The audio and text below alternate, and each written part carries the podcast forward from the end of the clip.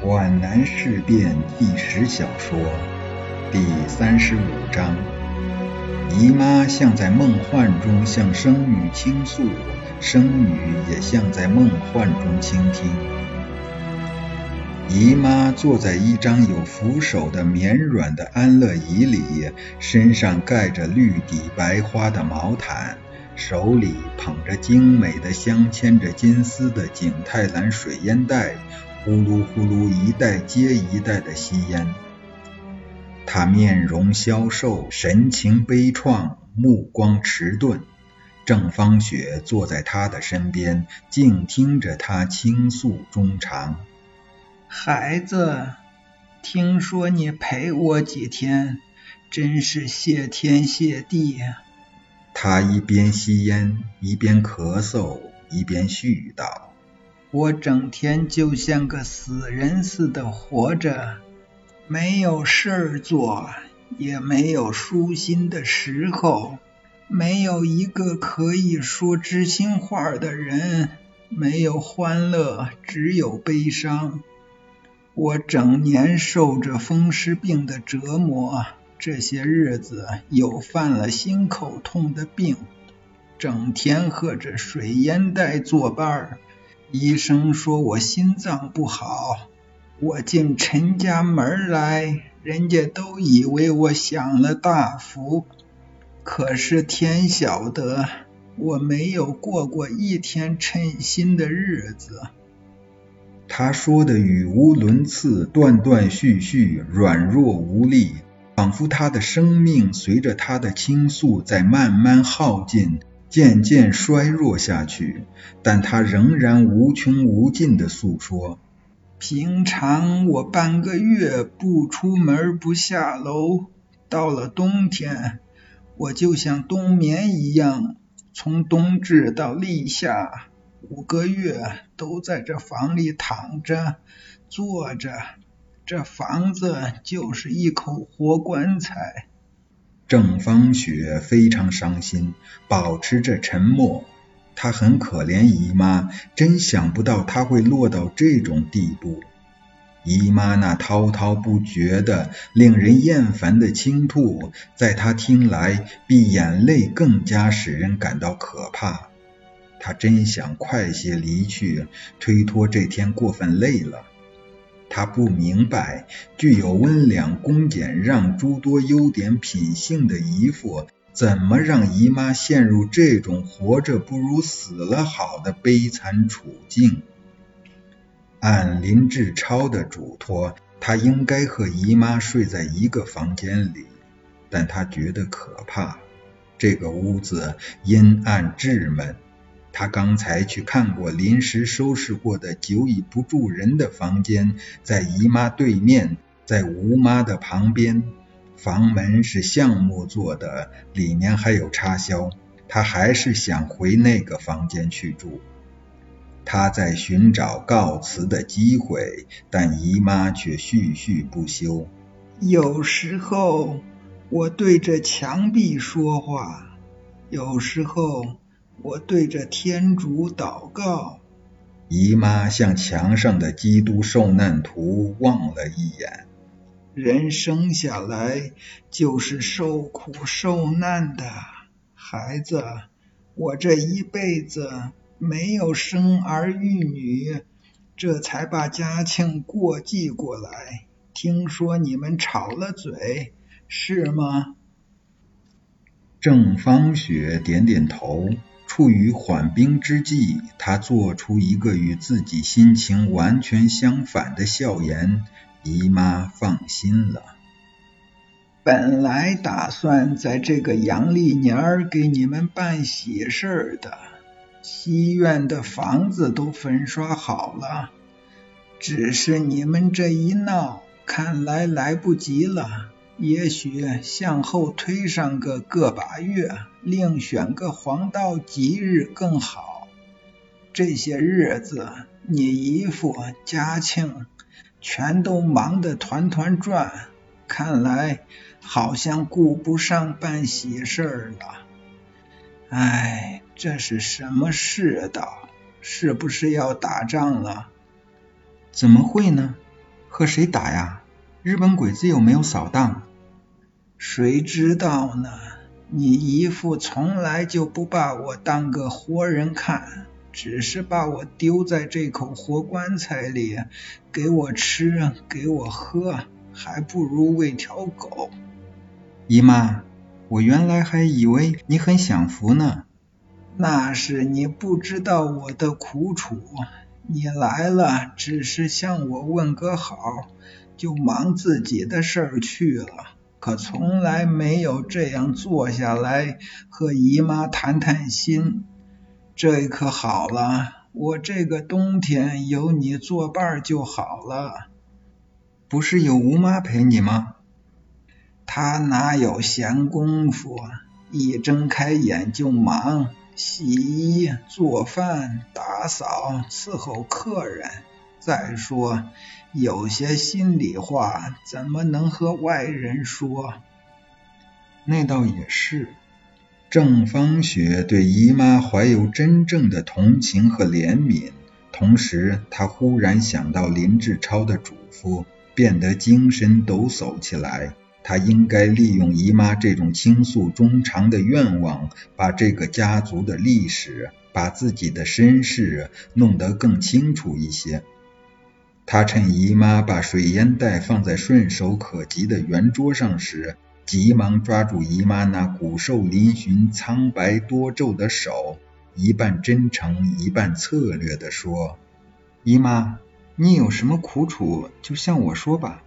今天晚上我要陪你多说会儿话。”姨妈也像干枯的禾苗，受到了微雨的滋润，陡然来了精神。喊吴妈沏了一壶香茶，等嘉庆回来，你要向他赔个不是，要他消消气儿。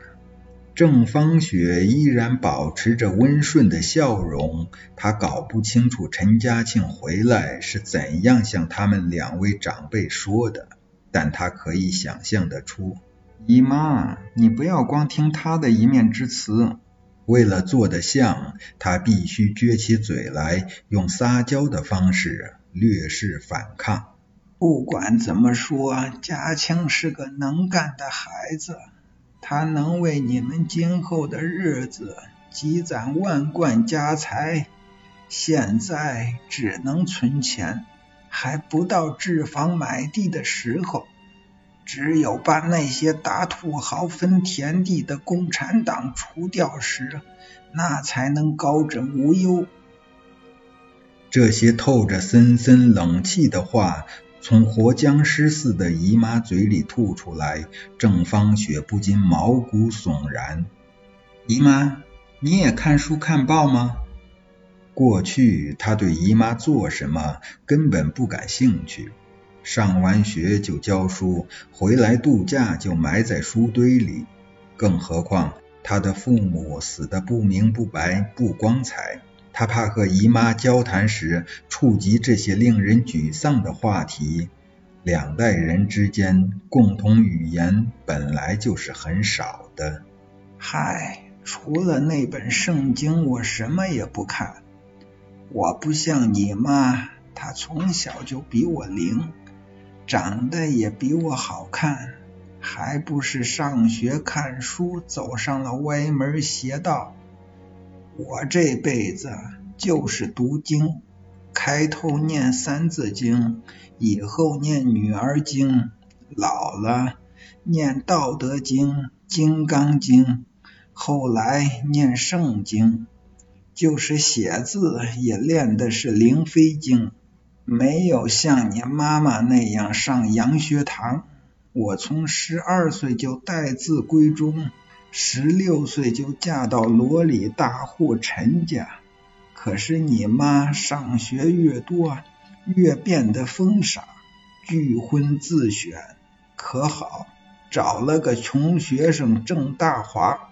你妈死的多惨啊！姨妈的眼圈红了。他一辈子哪里过过安闲日子，哪里享过一天平安福呀？姨妈凄然泪下。姨妈的话引起郑芳雪对妈妈的怀念，怆然而叹，但没有落泪。他们到底犯了什么罪呀？是杀人放火，还是拦路抢劫了？他们哪能干那样的事儿？他们是犯法造反。姨妈颠三倒四、词不达意地说了一些当时的情形。十几年过去了，她早就弄不清那些词句的含义了。爸爸妈妈是怎么死的？他们没有留下遗物吗？难道连张照片都没有？啊，你爸爸怎么死的？我不知道。入狱后，我也没有见过他。我只是在你妈妈死的时候去探监见过一面，哪年哪月我都记不清了，只记得那年是秋天。他和你说些什么？郑芳雪忍不住急切地问。姨妈并没有立即回答，她呆呆地盯着贴有花纹纸的墙壁，她的思绪显然已经飞向远方，飞向记忆的深处。郑芳雪不再催促她，不再打断她的思绪。让姨妈沉浸在一种自然的梦幻般的状态，一任她像蚕吐丝似的倾诉她的隐情，不给他些许惊扰。一见到你妈妈，我就哭了。她戴着手铐脚镣，衣衫破碎，沾着一汪一汪的血，真可怕，受了多少折磨啊！他问我见到你没有？那时你正在小庄上学。当时你妈说什么来着？我一时想不起来了。吴妈推门进来，告诉郑芳雪说她的房间已经整理好了，劝她早些安歇，免得姨妈太累。吴妈在房间里踌躇着，审视着女教师的脸，似乎有话要向她诉说。郑芳雪全部精神都倾注在姨妈的回忆上，她要吴妈先睡，抱着侥幸和好奇耐心的等待，生怕一触即断的话头缩了回去。那时你妈哭了，托付我。把你养大成人，郑芳雪再也受不住了，掩面而泣。姨妈那根记忆的游丝断了，只留下几节断头。你姨父说他们犯了比杀人放火还可恶的罪，杀人放火刑满以后还能释放，他们不能放。为什么？造反就要杀头，小雪，你不应该打问这些。姨父不让我对人说。姨妈闭上了眼睛，好像一个弥留之人开始了死亡的过程。起初，她的头剧烈的摆动，干瘪多皱的嘴喃喃着，然后逐渐平静下来。脸上死气沉沉，睡过去了。只是他的胸脯还在微微起伏。郑芳雪怀着几分疑惧退出去，喊叫吴妈。吴妈不在。